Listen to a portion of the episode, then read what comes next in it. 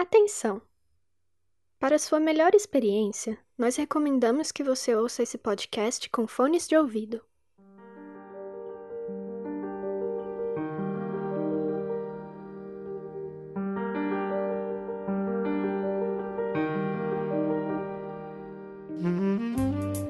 Oi, pessoal, tudo bem?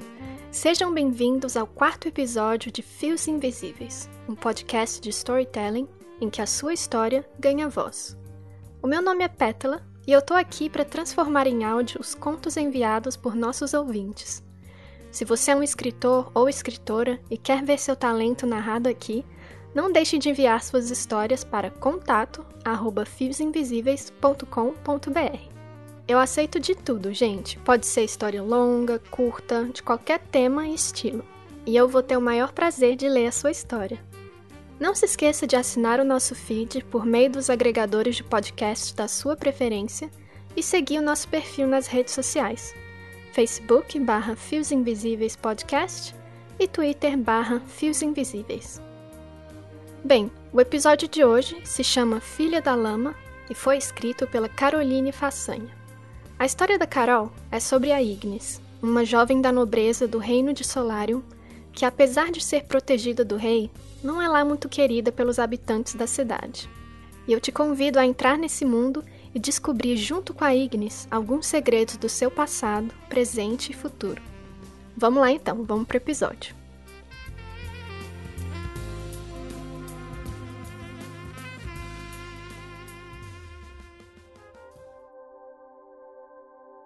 Aqueles que aspiram a engrandecer a si mesmos e que desejam um lugar mais elevado um que não é apropriado às suas cinturas e, na maioria dos casos, não ao seu nascimento, o mesmo resultado sucederá a muitos, como ao asno espancado.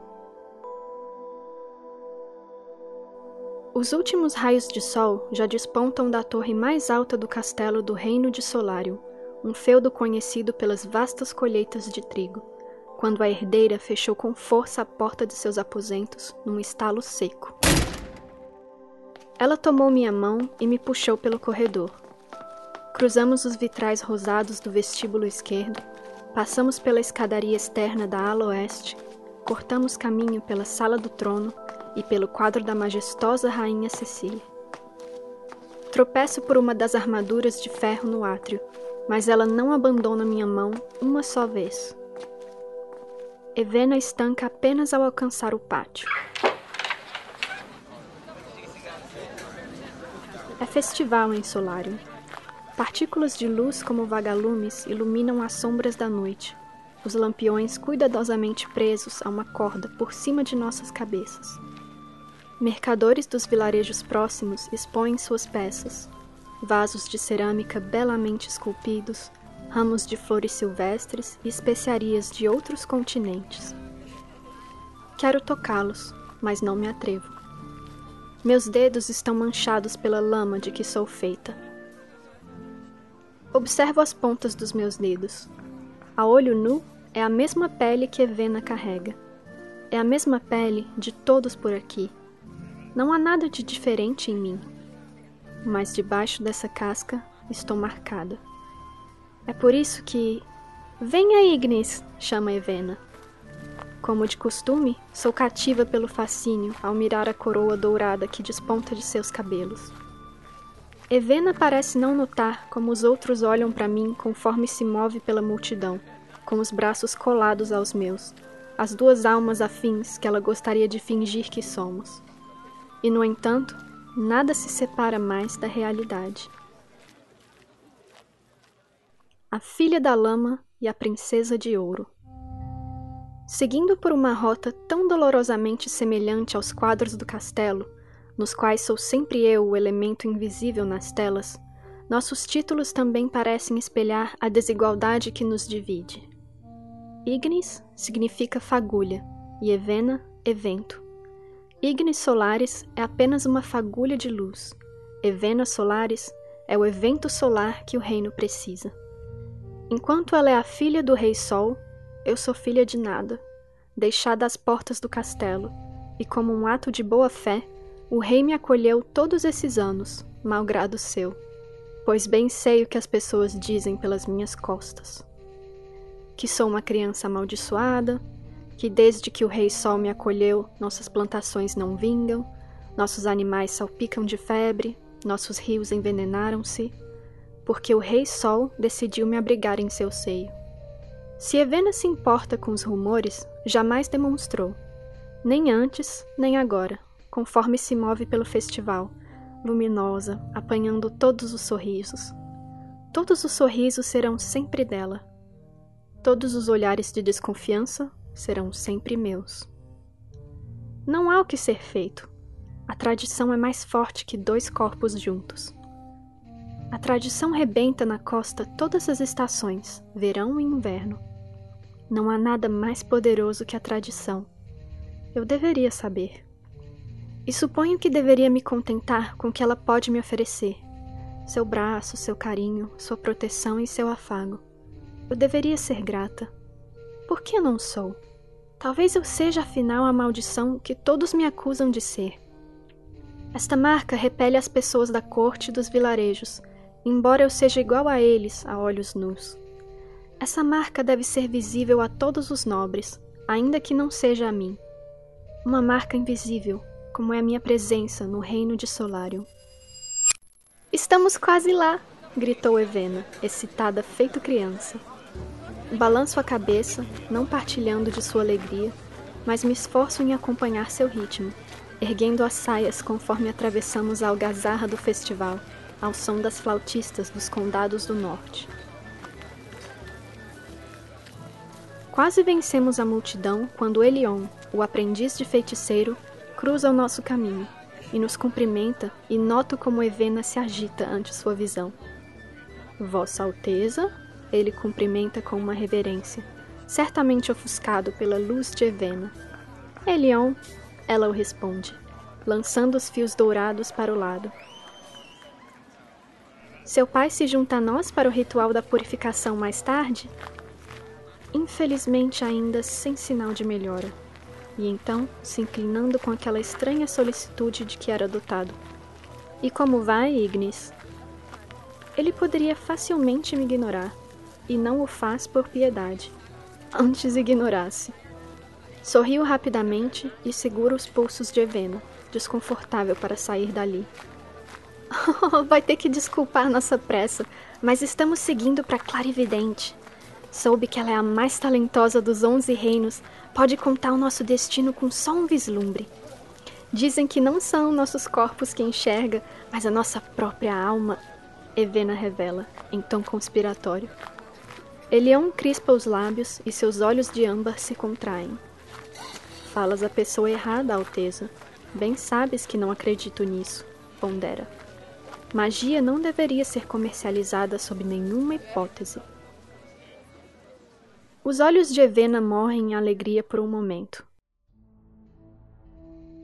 A rainha Cecile ainda estaria entre nós se não houvesse morrido no parto, por causa da última maldição da feiticeira que havia sido banida 16 anos atrás.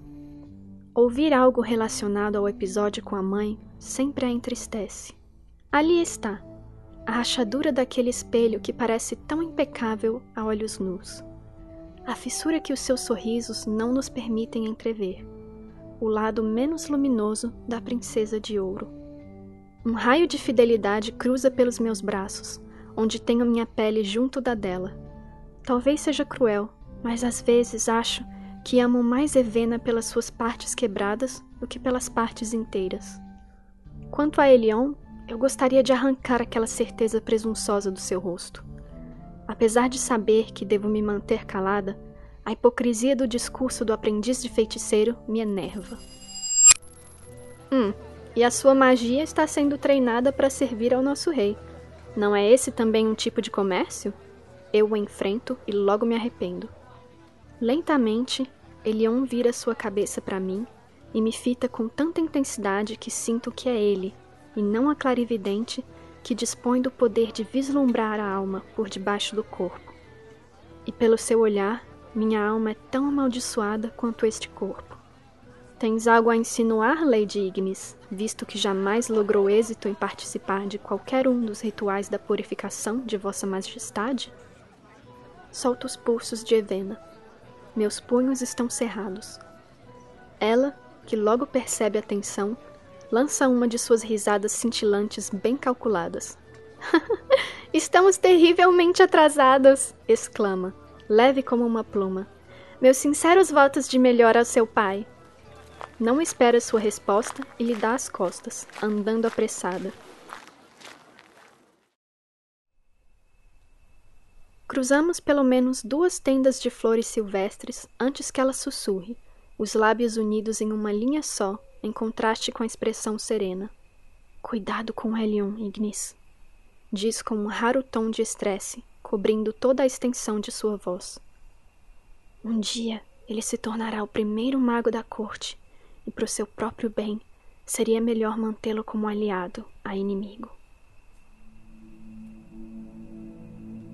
Fixo meu olhar para o velho torreão que dá vistas ao pátio. O potente torreão ameado de pedra que nos protege de forças inimigas, onde sentinelas noturnos montam guarda. É verdade.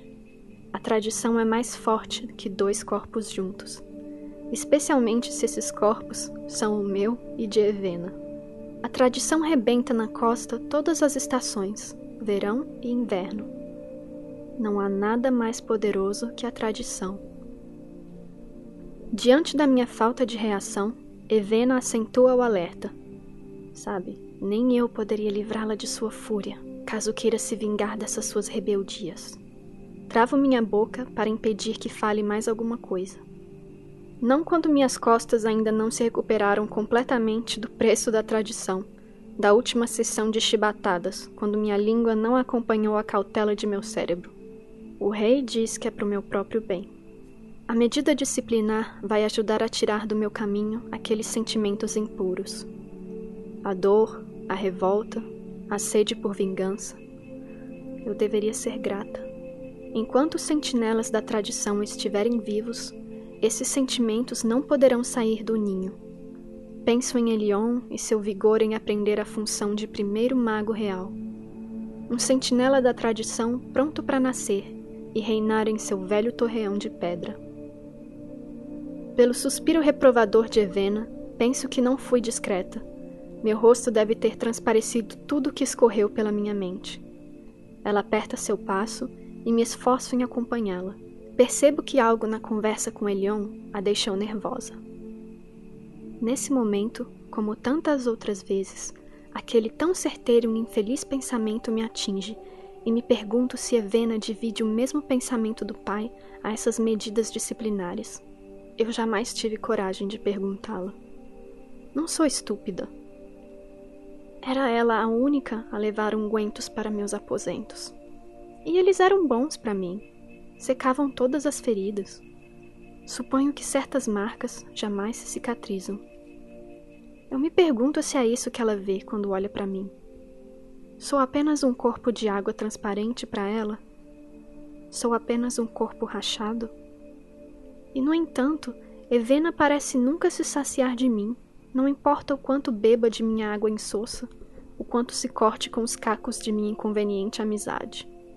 Ela aperta nossos braços, um no outro com afeto, mas também com urgência. Às vezes eu desejaria que houvesse menos do fogo do sol em sua alma, querida amiga. Pois veja, a primavera já está se pondo e há coisas que nem mesmo meus sorrisos poderiam conter.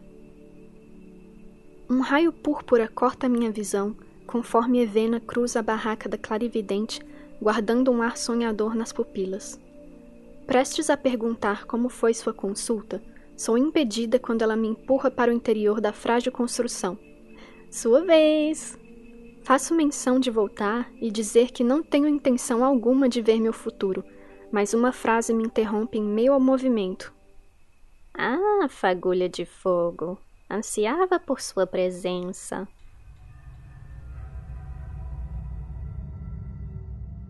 Viro-me de frente, assombrada. A clarividente, longe de indicar ser uma ameaça, se mostra como pequena senhora curvada, sobre um banco, analisar-me dos pés à cabeça por trás de sua bola de cristal.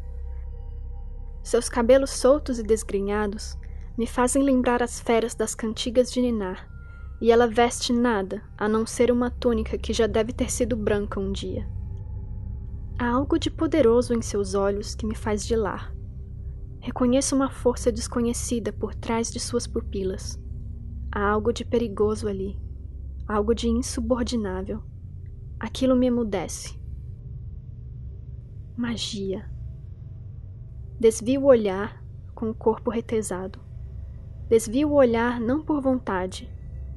Somos obrigados a fazê-lo ao fitarmos o sol diretamente. O sol nos deslumbra, mas sempre deixa uma marca. Suponho que magia e sol têm bem mais em comum do que se aparenta. Fazendo bom uso de meu silêncio, ela prossegue. Basta apenas uma fagulha, menina, para causar incêndio, mas receio que já saiba disso, não sabe? Não me atrevo a me aproximar da estranha senhora. Seus olhos desfocados parecem não ver minha alma, pois não parecem me ver. São desfocadas ao além e abraçam a mim mesma, incapaz de avançar ou deixar a barraca. Ela prossegue com a profecia, enquanto saca uma pilha de cartas, embaralhando seu conteúdo. Eles também o sabem. É por isso que a castigam. Sua voz adquire uma cadência familiar, uma frase cantada após a outra. Sentinelas do passado, os verdadeiros mestres da tradição. Com calma, ela ergue uma carta da pilha do seu baralho. Seu sorriso deveria me fazer fugir, mas meus pés parecem colados ao tapete.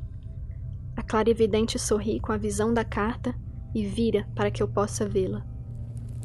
A passos hesitantes me aproximo e tudo o que posso reconhecer é uma torre em chamas com homens caindo pelas vidraças. É a imagem da catástrofe. Abafo um grito angustioso. Quem são? No início, tudo era trevas, mas basta uma fagulha de luz e a verdade sairá da gruta. Ela foca seus olhos em mim. E quando este momento chegar, siga a luz. Recuo perturbada. Tropeço em meus próprios pés. Ao sair de sua barraca, quase levo Evena ao chão, tamanha minha pressa de escapar dos domínios da clarevidente e apagar da memória aquelas palavras que mais soam como um mau agouro. Em todo o caminho de volta, contudo, as palavras parecem se colar à minha pele, e o número 16 da carta da torre se gravar em minhas retinas. Não se mexa. Há algo de errado, algo terrivelmente errado. Eu devia ter desconfiado quando, após ter me recolhido em meus aposentos, fui arrancada de lá pelos criados, sem espaço para protestos apenas me informando que o rei solicitava minha presença para o ritual. Ergueram-me, banharam-me e me vestiram com uma túnica dourada, a cor que jamais tive permissão de usar. Eu devia ter desconfiado assim que avistei Elion com as vestes de primeiro mago, revelando que seu pai havia acabado de falecer. Seus olhos estavam vermelhos, mas ele cortou bruscamente o nosso contato visual, constrangido. Eu devia ter desconfiado quando Evena entrelaçou seus dedos nos meus, trêmula, conforme cruzamos pelo festival, ou pelo olhar perturbadoramente satisfeito da clarividente ao perscrutar a cor de minha túnica. Ao cruzarmos a ponte levadiça e passarmos pela gruta envenenada, ao longo da estrada de pedra até o santuário do príncipe perdido, eu devia ter notado é o trajeto do ritual da purificação que nunca tive permissão de assistir. Eu não deveria estar lá.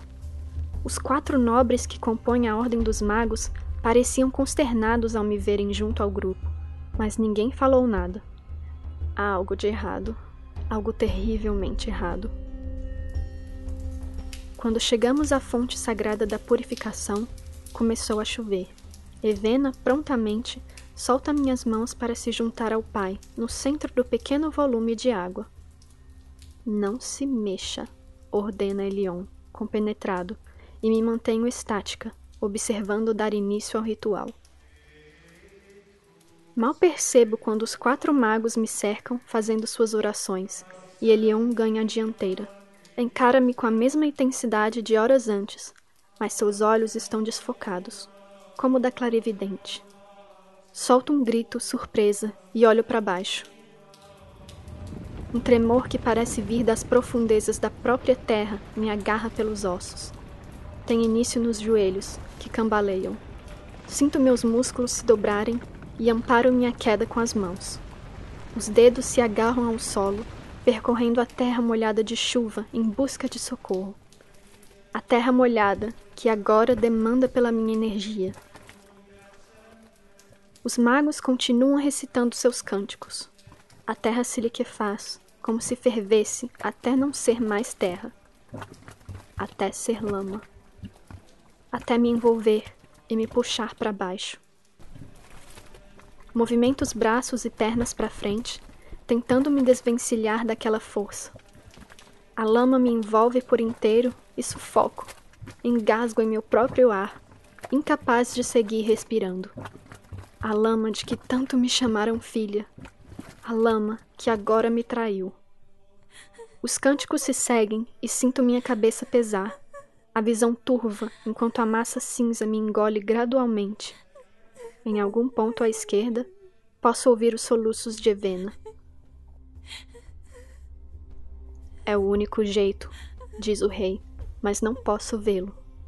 O rei que abriu as portas de seu castelo para mim, mas que jamais olhou para sua protegida por mais de alguns segundos que me feriu e me acolheu, que me alimentou e me vestiu, mas que agora me lança de volta à lama, como se quisesse me devolver à minha origem.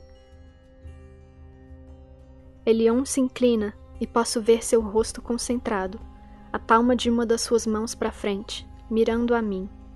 Em seu aniversário de 16 primaveras, ofertamos ao santuário o que nos foi dado. Solicitamos de volta as colheitas a saúde de nossos animais, a pureza de nossos rios, que a mácula repouse aqui. Ofertamos-lhe a vida que nos deu, devolva a vida que nos tomou, para sempre. Aquelas palavras atingem-me, mas parece errar o alvo. Quero negá-las e dizer que fui encontrada nas portas do castelo e não na fonte. Quero dizer que meu aniversário é dali a um mês e não hoje. Quero que o rei me ame como filha e me chame de herdeira. Quero que coloque uma coroa na minha cabeça também. Mas eu não sou nada, percebo, encolhendo-me. Fundir-me à terra e ser pura de novo? Eu jamais fui nada. Talvez me fundir à terra seja um ato de bondade. Talvez eu devesse me contentar. Os quatro magos repetem as palavras de Elion, e em meu último esforço olho para cima, para onde está o Rei Sol e Evena, na base do santuário, perto da fonte de água cristalina onde devem se banhar. Aquela água borbulha conforme minhas energias se escoam. Evena tem um rosto manchado de lágrimas, mas não nega quando o pai lhe toma as mãos e se prepara para mergulhar na água. Eu já devia saber.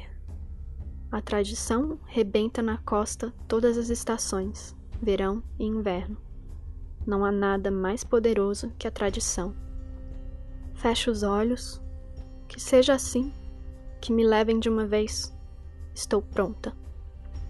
Quando estou prestes a me abandonar e me lançar na escuridão tão sedutora, algo me puxa de volta. Algo se estala em meu peito. Algo que é tão simples quanto uma palavra não. Uma semente que todos os anos de subjugação não conseguiram apagar. Não importa quantas vezes tenham feito curvar a coluna para as reverências, eles nunca puderam quebrá-la. E a minha vontade, esquecida em alguma parte obscura da alma, renasceu ali. Abro os olhos. Havia algo ali em mim que não iria se dobrar, nunca mais era feito da mesma natureza daquilo que percebi nos olhos da clarividente, insubordinável. Magia. E agora não sou mais eu que tremo, é a terra. A lama me liberta, como que por milagre. Eu abro os olhos e me ergo. O Rei Sol e Evena, surpresos, mergulham assustados naquela água que ainda borbulha. Mas tão logo seus corpos se afundam, podemos ouvir. Algo está chegando. Tal como o feitiço que me drenou, se inicia nas profundezas da terra. O farfalhar das folhas nos dizem que está mais próximo. Os magos quebram o círculo e recuam, um passo cauteloso por vez.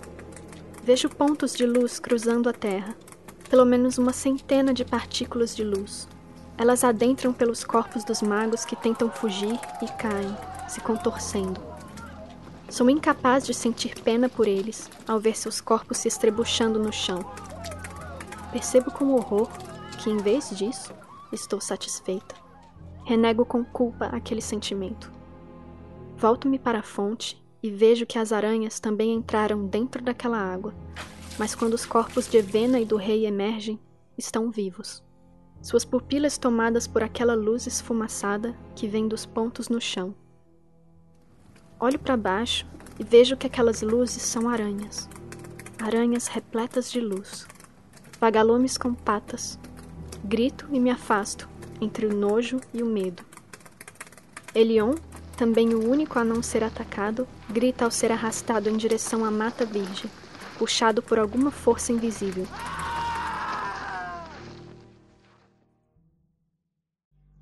Por que as aranhas não me atacam? Siga a luz. Como que sonâmbula pelo terror, retorno ao festival e perco o fôlego com a cena. Todas as tendas abandonadas os vasos de cerâmica quebrados, os lampiões iluminados de antes, agora opacos. Percebo que aqueles mesmos lampiões de outrora não abrigavam luzes senão das perturbadoras aranhas vagalumes. Uma visão me invade e consigo ver com perfeição aquelas criaturas deixando o invólucro que as manteve aquecidas e presas e espalhar caos pela feira anual. Quase posso escutar os gritos, Quase posso enxergar os corpos em fuga. Mas isso só pode ser alucinação. Não restou vagalume com patas para contar a história. Não restou viva alma por essas bandas. Mesmo a guarda da ponte levadiça se debandou do posto, estranhamente ausentes, como que adormecidos, seus corpos roubados pelo ar. Nada restou aqui, só a escuridão da noite. Apenas a luz da lua pode guiar meus passos agora. No interior do castelo, pelo átrio e salão principal, já não há nenhum criado. Percorro a torre de guarnição e as salas do tribunal senhoril. Desço as cozinhas e passo pelo fosso. Cada porta de ferro me reserva uma nova negativa. Não restou ninguém. Sem respostas, Volto-me para os terrenos externos. Pelo pátio, junto às cabanas, tudo é destruição. Caminhando a esmo pelos destroços do festival, ouço um sussurro dentro da cabana da clarividente. Ela está encolhida por entre a mesa de madeira que se partiu ao meio. Não se mostra surpresa ao me ver. Abre a boca, agora enegrecida, para repetir o que me disse horas antes ah, fagulha de fogo, ansiava por sua presença. Abaixo-me para fitá-la e percebo que sua respiração é um fiapo. Examino seu colo coroado de diminutas picadas. As aranhas. Nova visão me invade. Consigo presenciar o ataque, as pontas de luz sobre seu corpo, seu desespero temperado pelos gritos daqueles que conseguiam fugir. Ela está envenenada. Toma minha mão como quem toma um antídoto, mas cheguei tarde demais. O arroxeado de seu pescoço é de uma extensão alarmante, despontando até suas bochechas. Ela fala com dificuldade. No início, tudo era trevas, mas basta uma fagulha de luz e a verdade sairá da grota. E quando esse momento chegar, siga a luz. Seus olhos já estão se fechando antes de sussurrar. Basta apenas uma fagulha para causar um incêndio. Ao sair da barraca, reconheço um vulto sombreado acima de mim. Uma ave de rapina sobrevoa o festival em meio à destruição, alheia à devastação. Penso primeiro se tratar de um corvo ou de um abutre à procura de alimento. Um mau agouro pela noite despida de nuvens. Estreito os olhos e reconheço sua espécie. É uma águia de porte médio e tem cor de sol queimado. A águia me mira, a visão imperturbável. Sou seu alvo. Pousa em meu ombro, seus olhos atormentados por aquela mesma estranha luz, mas o tom daquelas pupilas de âmbar é familiar. Elion? É você? A águia me bica carinhosamente e, por insanidade ou medo, escolho acreditar que aquilo é um sim. E, no entanto, o brilho dentro de seus olhos me põe em alerta. Quanto há naquela criatura do aprendiz de feiticeiro e quanto há de luz esfumaçada, não há como saber. Mas no momento, ele é o meu único ponto de contato com a fonte criadora dessa luminosidade assassina. E é para aquela força desconhecida que me dirijo quando tomo fôlego e peço: me leve até a gruta. Como em resposta, a águia alça voo a caminho da ponte levadiça. Eu a sigo. Apenas silêncio da noite nos acompanha por todo o percurso até a gruta envenenada, onde a antiga feiticeira que amaldiçoou a mãe de Evena foi queimada. Respiro fundo antes de entrar. Vejo primeiro os pontos de luz, milhares deles, todos se acumulam no interior da gruta. Há muito mais aranhas iluminadas do que eu havia contado. O breu em contato com a luminosidade das criaturas me faria lembrar o céu tomado por estrelas. Só que aqui, cada brilho na escuridão representa um novo olho a me fitar. Milhares de olhos luminosos a me fitar, em silêncio absoluto. A contemplação se estilhaça, quando uma enorme bola de luz, acompanhada de patas negras, emerge dos confins da gruta. Abafo meu grito tapando a própria boca. A criatura bestial anuncia. Ah, fagulha de fogo, ansiava por sua presença. Tapo meus ouvidos. Não quero ouvir. E, no entanto, agora há silêncio. A criatura aguarda, paciente. Aproximo-me com cautela, preferindo acreditar que não é seu interesse imediato me atacar.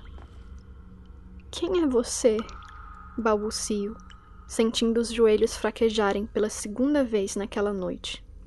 A monstruosa criatura volta a falar. Contarei uma história. O que fez com todos? Digo num salto, a interrompendo. Onde está Evena? Evena? A voz irrompe em fúria.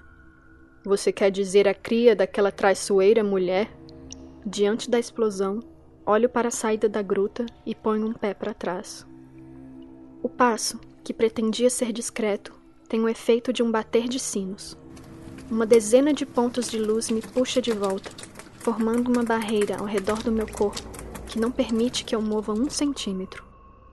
Elion, empoleirado num galho dentro da gruta, a tudo observa, sem nada fazer. Muito bem, tivemos que lhe prender, diz a enorme esfera iluminada, e agora eu posso perceber melhor os seus olhos pequeninos, pois a prisão de luz que me mantém imóvel também ilumina o ser apoiado em suas compridas patas peludas. A história da princesa de um reino que se apaixonou por um jovem mercador de ideias novas pode lhe surpreender. A criatura conta, se acomodando nas próprias patas negras. Ah, o sonho de trazer especiarias e de usar a magia que havia na jovem princesa foram tão persuasivos. E ela acreditou nele, e a ele lhe deu o título de Rei Sol. Fez dele rei de seu reino e produziu um ritual que lhe faria jovem por toda a vida. O mesmo tom cadenciado da clarividente e dos magos retorna, e o que me fala não é uma história, é um cântico. Mas um dia ela descobriu que aquilo não era o suficiente. que ele atraía com uma de suas damas de companhia, Cecília. Arregala os olhos. Aquele nome é o mesmo da mãe de Evena. E o Rei Sol de que ela fala não poderia ser. Para justificar seu trono, ele baniu a jovem rainha, alegando que sua magia era impura, e roubou seus conselheiros para formarem seu próprio exército de magos. A jovem rainha então lançou, completo sua frase, incapaz de me conter. A última maldição. A última maldição, rugi ela, furiosa. Jamais enfeiticei alguém antes, mas Cecília sim. Ela seria destruída pela semente que produziu minha ruína. O parto fatal de Evena, a morte da rainha Cecília. Aquela realidade ainda não me havia atingido por completo quando a criatura retoma a narrativa. O Rei Sol, furioso, me baniu. Só se esqueceu de verificar que eu também tinha minha própria semente. Não, não podia ser. Olho para Elion, num pedido mudo que ele negue de algum modo aquilo, que me deu uma resposta diferente. A águia, feito estátua, permanece observando o que se segue sem se manifestar. Fechei os olhos, incapaz de acreditar. Ele me baniu a um mundo de escuridão e me fez prisioneira dessa gruta. A criatura inclina-se para frente em um gesto silencioso. Há uma pausa enquanto algumas das aranhas se acumulam perto de sua grande mestra em obediência.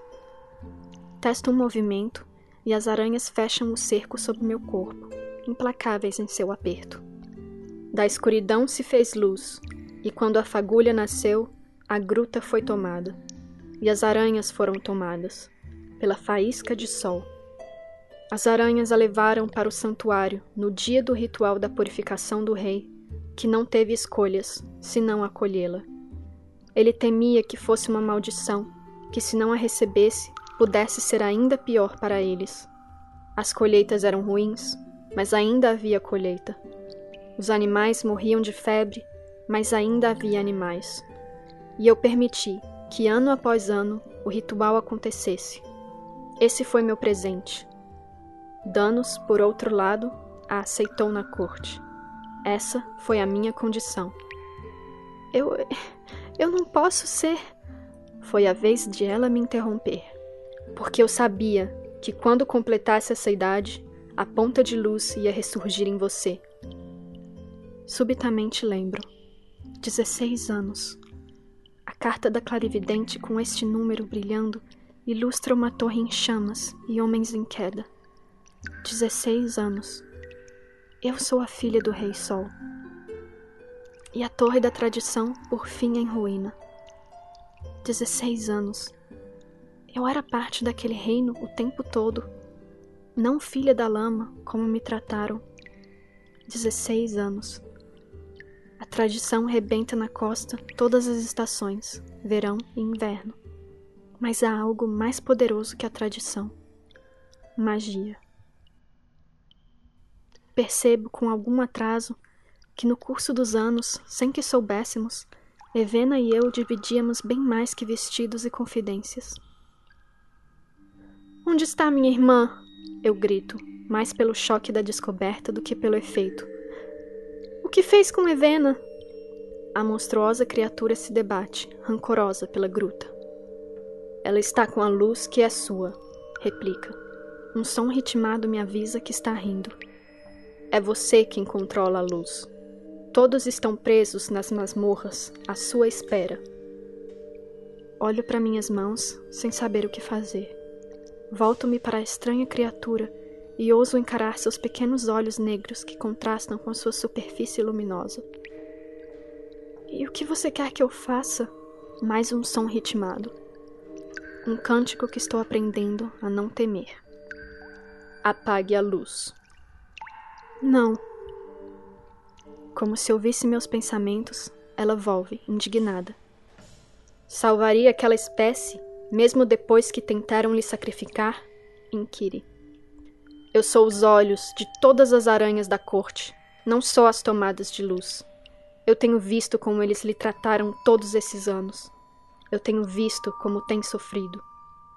Eu sei que é justo que apague a luz. Respiro fundo, apavorada com o que me propõe. Se eu apagar a luz, eles vão morrer? Ela não hesita em me responder. Já o fez, sem perceber antes. Ela fala e franzo a testa, confusa. Quando as aranhas atacaram os quatro magos e eles se debateram na grama, não percebeu isso? Não percebeu que eles não voltariam a se levantar? Você causou isso. Olho para as minhas mãos, sacudindo as pontas dos dedos. Não, eu, eu não faria, eu nunca. Começo a falar. E então lembro de olhar aqueles corpos no chão, corpos que haviam me causado dor, e lembro da doentia onda de prazer que sentia, a perturbadora sensação de vitória. Como fora aquilo que me assustou ainda mais que as aranhas, e como fugi para o festival. Mas algo não fazia sentido. Olho para Elion, empoleirado dentro da gruta, tão imóvel quanto antes. Isso não faz sentido. Por que eu não teria feito o mesmo com. Você matou todos naquela relva que lhe causavam medo. Mas havia outro sentimento que Elion lhe despertava, não? Ela fala, e evito olhá-la. Em vez de matá-lo, você o transformou num pássaro e o plantou onde sempre quis que ele tivesse, ao seu lado. Ele está consciente? Por debaixo da luz ainda consegue me ver? Tal como debaixo de uma névoa, sim, ela fala, vagarosamente. Ele sente dor? Pergunto, tentando manter o tom de minha voz indiferente. A aranha-mãe parece sorrir por um momento. Talvez não esteja errada sobre esse, afinal. Fito-a, novamente confusa. Ora, como acha que Evena poderia produzir um unguento tão poderoso? Jamais desconfiou que suas feridas se curaram tão rápido, menina. Aquilo era magia. Outra pausa. E como não há uma grama de magia naquela bastarda, ela teria que buscar com alguém. Complementa. Alguém que tivesse disposto a ajudar uma criança amaldiçoada, ainda que de longe. Fitei Elion, surpresa. Eu nunca soubera, sequer desconfiara, que por trás de suas aparentes gentilezas havia ajuda. Lembro das palavras de Evena me dizendo para não tê-lo como inimigo. Na hora, aquilo soara mais como uma ameaça de destruição, não um aviso de que eu tinha ali um aliado invisível. Sob meu olhar, Agora era o pássaro que desviava a pequena cabeça, o bico apontado para o outro extremo da gruta, constrangido. Tentei ignorar a onda de gratidão que me surgiu, pois essa era a hora errada de senti-la. Seu pai e a irmã também, infelizmente, ainda estão vivos. A criatura retomou a palavra. Você matou as suas principais ameaças, que eram os quatro magos mas é curioso que, justamente com os mais letais, você foi incapaz de fazer mal algum. O rei, a irmã bastarda e o feiticeiro. A eles você poupou. A, a clarividente? Um leve aceno da parte dela me mostra o que preferia não ver. As aranhas atacaram, sob a sua luz, todos aqueles que você temia. Aos que lhe eram indiferentes ou que você amava, ela os poupou mas você as controla e pode apagar a luz. Eu a matei, concluo. Meu medo havia tirado sua vida. Meu medo havia tirado cinco vidas naquela noite. Talvez aquilo não devesse me chocar. Sabia bem das consequências de lançar a ameaça de uma criança amaldiçoada num reino em ruínas. Eu sabia o custo do medo. Por que então a surpresa quando estava do outro lado? Quando era eu quem dava as cartas? Olho para a mestra das aranhas, incerta do que me pede. Apagar a luz. Do povo que me atraiçoou todos esses anos. Do feiticeiro que me apunhalou pelas costas ao fazer o ritual. Da irmã que acompanhou meus passos tão logo me pus a andar. De um pai que me negou sucessivas vezes. Pela terceira vez, sinto a magia correr pelo meu corpo e a vontade da minha alma romper pelos meus ossos. Algo tão simples como uma palavra. Não. Ninguém mais vai morrer essa noite. Não sobre minha mão, pelo menos. Fito a monstruosa criatura e consigo enxergar a mulher que um dia fora. Consigo ver seu medo ao se ver a única monarca de seu reino com magia, e o seu alívio ao chegar alguém para entendê-la. Consigo ver a sua dor ao ser atraiçoada pelo marido e pelo povo.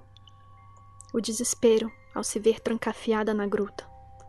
Depois, por último, o escasso fiapo de vida que escorreu de si ao me dar a luz e ser transformada pela magia corrosiva que a arruinou. Essa criatura não é o mal enraizado, como me fizeram acreditar todos esses anos. E eu não sou a filha da lama que nada pode fazer pelo seu destino. Há algo que posso fazer. Eu posso libertá-la. Ergo os braços e sinto a luz esfumaçada encher meus próprios olhos. E assim, tão simples quanto um véu que se cai, e tão suave quanto um sopro, apago a luz da feiticeira, que se viu presa ao corpo de uma monstruosa criatura por tempo demais.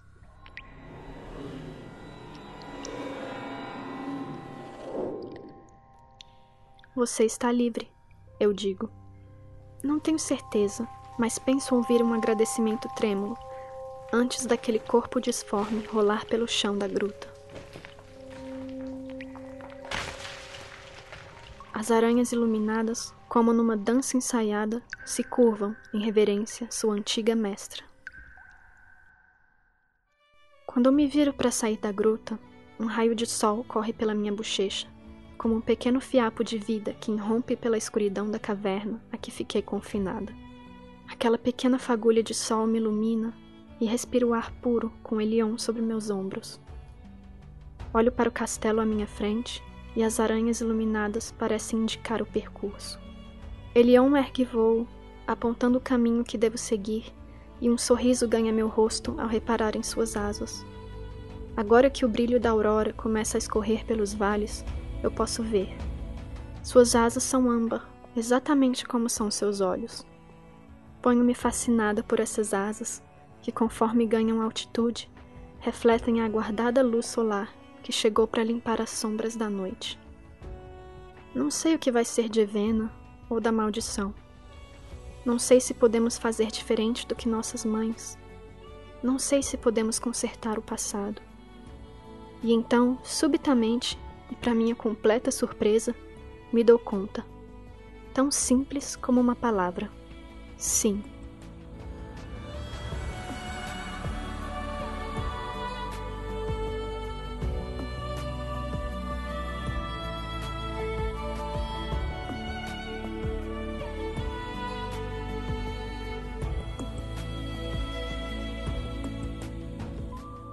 Filha da Lama foi escrita por Caroline Façanha, narrado e editado por mim, Pétala.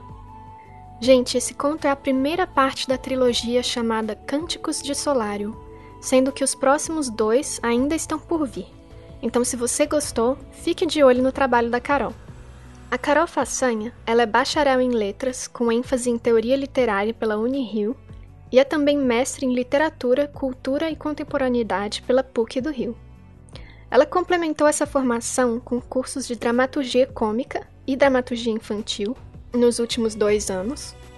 E também no ramo do audiovisual, ela teve a oportunidade de fazer introdução a roteiro, com Fidelis Fraga, com quem segue aprendendo agora sobre a linguagem de séries. Neste ano, um dos seus artigos integrará o e-book Literatura, Cinema e suas Intersecções, pela editora Bordeaux Grenat. O conto Filha da Lama está disponível na Amazon. Eu vou colocar o link aqui no post para vocês conferirem e além disso, também vou incluir o site da Carol, em que vocês podem conferir mais sobre o trabalho dela, que é o carolfsmrights.com. Vou colocar tudo aqui para vocês. É isso, gente. Muito obrigada e até a próxima.